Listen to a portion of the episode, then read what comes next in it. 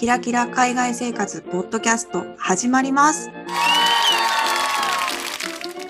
このポッドキャストは、みそじ声女のまることたまえが、非キラキラな海外での日常生活について取り留めもなくお話をする番組です。えー前回に引き続き、まるちゃんの日本帰国時のお話と、まあ、そこから行った韓国の話を雑談という感じで聞いております。外国の人がなんか言ってるなぐらいの感じで、えー聞き流していただけたら幸いです。それでは本編聞いてください。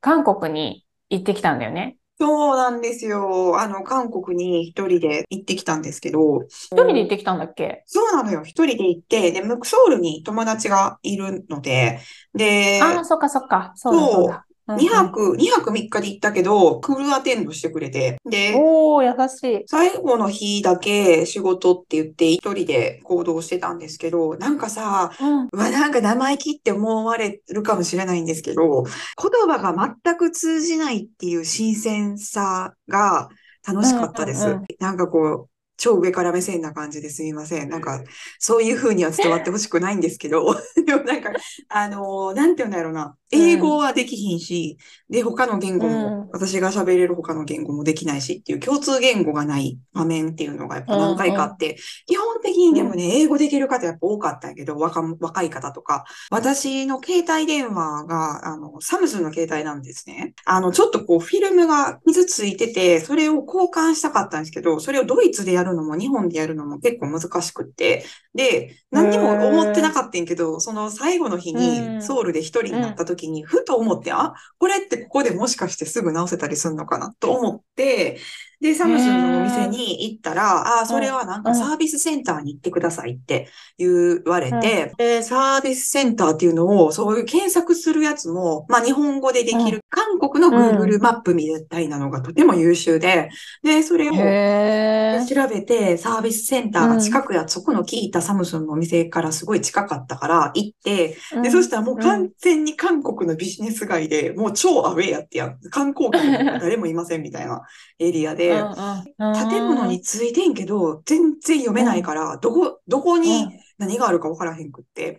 そしたらなんか警備員のおじさんみたいな人が、どうしたのみたいなこと言ってくれて、で、あ、うんこのサムスンの、すっごい優しかった皆さん、で、サービスセンターに行きたいみたいなことを言ったら、なんか、うん。セブンフロアとかって言ってくれて、オッケーとかって言って、セブンフロアに行ったら、なんか受付のお姉さんも超綺麗なお姉さんがいて、で、あの、もう私も超単語で、この、This is Samsung phone みたいな、もうそれぐらいの片言、片言で、もうなんかスクリーンがちょっと傷ついちゃって、変えたいんだけど、どれぐらい時間かかるみたいなのを超片言で言って、なんてやろう、うんうん。わーって文章で言うっていうよりかはもう単語単語で喋るみたいな感じ。わでかる。めっちゃわかる。なんかさ、お互い英語ネイティブじゃない国に、お互いの言葉がわかんないとき、なんか、片言の英語でになるよね。なる、そう。そうそう。めっちゃ流暢な英語を話すわけじゃないんだけど、でもうんうんさらに片言になるみたいな。そう単語になる。ほんまめっちゃわかる。私のに英語大丈夫かなぐらいの感じで、もうほんまに片言で全部単語で、うんでもそれが多分一番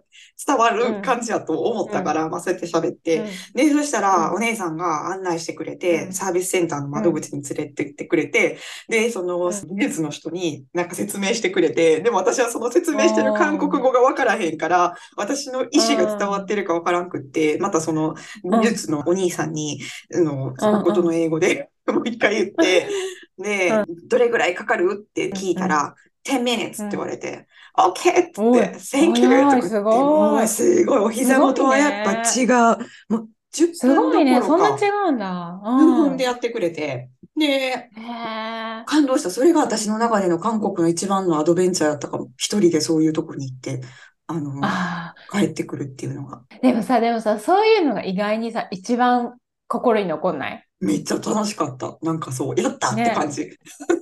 自分でできたみたいな。なんか、あの、至れり尽くせりで、全部、あの、場所も選んでもらって、連れてってもらってっていうのはもちろん嬉しいんだけど、うんうんうんなんか、ふと一人になった時に、もうめっちゃ自分のこのサバイブ能力をそうそうそうそう。全開にして、ここからここまでたどり着く、これをやるみたいなのそうそうそうそうそうそう。すごい楽しかった。めっちゃ嬉しいよね。本当に楽しかった。へーでも本当にその Google マップみたいなアプリが超優秀で、初めて聞いた。なんかね、Google マップがどうやらメジャーじゃなさすぎて全く機能してないみたいで、なんかね、マジで？そうだね、なんかね、有名なポイントは出て、検索したら出てくんねんけど、行きたいところのアドレスを入れて、自分がいるところから徒歩何分とかって調べたりするやん、Google マップでう。んそれができないねん。計算できませんとかって言ってんの。えー、えーそうなの？それ知らなかった。びっくり。だからね、もうそれでバスも乗れるし、超便利ですごい楽しかった。もう、そうでも、悲しいなと思ったのが、もっとご飯食べれると思ってたのに、まあこれうん。年齢、年齢と胃腸の問題なんですけど、あの、うん。食べれなくって、全然、あの、消化しなくって、食べたいものめっちゃあったのに、本当にいくつかしか食べれなかったのと、あうとん、最終日朝ごはん食べた後から胃腸が急に調子悪くって、その後、あの、その日最後の一日と、日本に帰ってきてから、ドイツに戻るまでの2日間まともに食事できなかったっていう悲しいこともあったんですけど、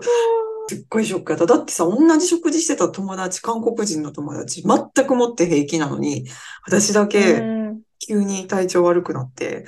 いや、あと、うん安心したのが、その最後の日、本当に何も食べれなくって、で、ちょっと脱水症状みたいなのを感じてきたのね。やばいなと思って。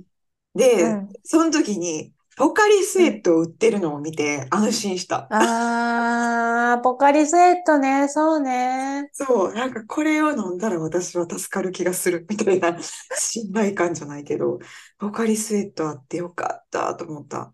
そういえば、ポカリスエットね、あの、ドイツで、うんなんか日本の観光客、グループ観光客の人にうん、あ、なんか脱水症状を起こしてそうだから、ポカリスエットみたいなのないですか？もう緊急事態みたいな感じで話しかけられた時に、うん。すごく困った覚えがある。え、そんなものないみたいな。そうそうそうそうそうそう。そうやんな。ス、スポーツドリンク、え、レッドブル？絶対違うみたいなさ。そうそうそうそうそう。もう、ポカリスエットがいいねんな。そうそうそうそう。なんかね、そう、みんな基本的にすごい、なんかこう、いい、いいいい人やった。出会った人たちは嫌な思いすることなくって、あの、すごい楽しかったの。そう、そんなんとかあって結構面白かったです。あ、でも、あ、でもちょ、全然でもじゃないけど、ちょっとさ、その日本の人が優しかったっていう話ちょっと戻っていい？うんうんうん。私、その、韓国で最終日に体調を崩して、日本に戻ってきてから、2日間結構もう無理だったんですよ。ダウンしてたんですね、完全に。で、でも病院にもちょっと行く元気もないし、で、うん薬局に行ったんですよ、地元の。で、状況を説明して、あの、そしたら薬紹介してくれて、錠剤があるとか、液体があるとか、で、すごいほんと親切にしてくれて、で私がもう何も食べれてなくって、パワーがないからしんどいんだと思うんですけど、とかいう話したら、その、うん。胃腸にも優しいし、エネルギーを取るドリンクっていうのがあって、栄養ドリンクがあって、それをお湯で溶かしてくれて、あの、そこに座って、とりあえずゆっくりこのドリンクをまず飲んでから帰ってくださいってって言われてさ、優しい。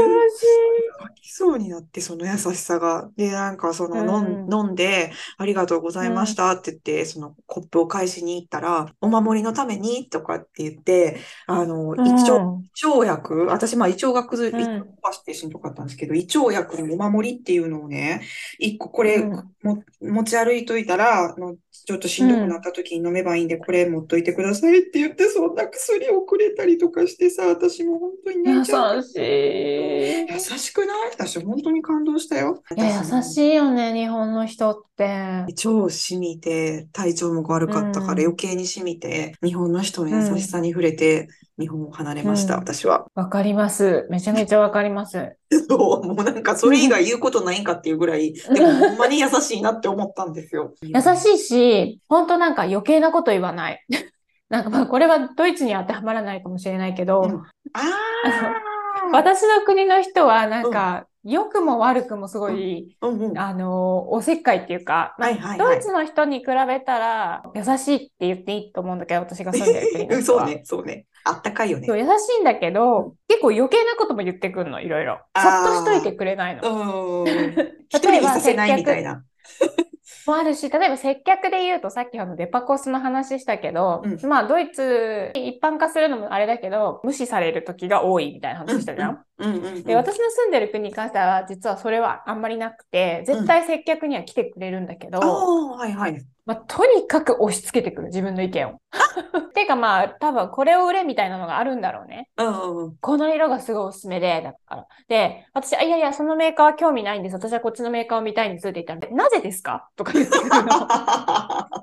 ほっといてくれ、みたいな。半切れでなぜですか？とか言ってくるみたいな、そういうのに最近は慣れてるから、うん。なんか日本の人が察して、そっとしておいてくれて、でも必要なアシストをしてくれるみたいなうんうん。のがすっごいいいなって思そうやな。わかるわかる。距離感ね、保ってくれるう。距あ感じ距離感、がいいね。距離感、距離感わかる。距離感、めっちゃ距離感って言った。よっぽど染みてると思われる。冷たすぎず、暑苦しすぎず。ーそうそうそうそうそうそうそうう。ん本当にいい。私はもう、もういただいた犬のお守りを一生持ち続けたいなって思うぐらい。い そうねや、逆に飲めよって。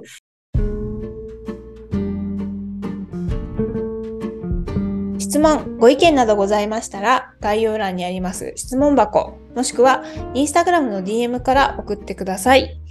インスタグラムのアカウントは、ひきらポッドキャスト、ローマ字で HIKIRA ポッドキャストです。えもしよろしかったら、Apple Podcast や Audible の評価コメント欄にご感想のコメントも入れていただけますと、え新しいリスナーさんが聞くきっかけにもなると思いますので、えご負担のない程度よろしいんですが、ご協力いただけたらとっても嬉しいです。お待ちしております。それでは、今回も聞いていただきありがとうございました。また次回の配信でお会いしましょう。はい。さようなら。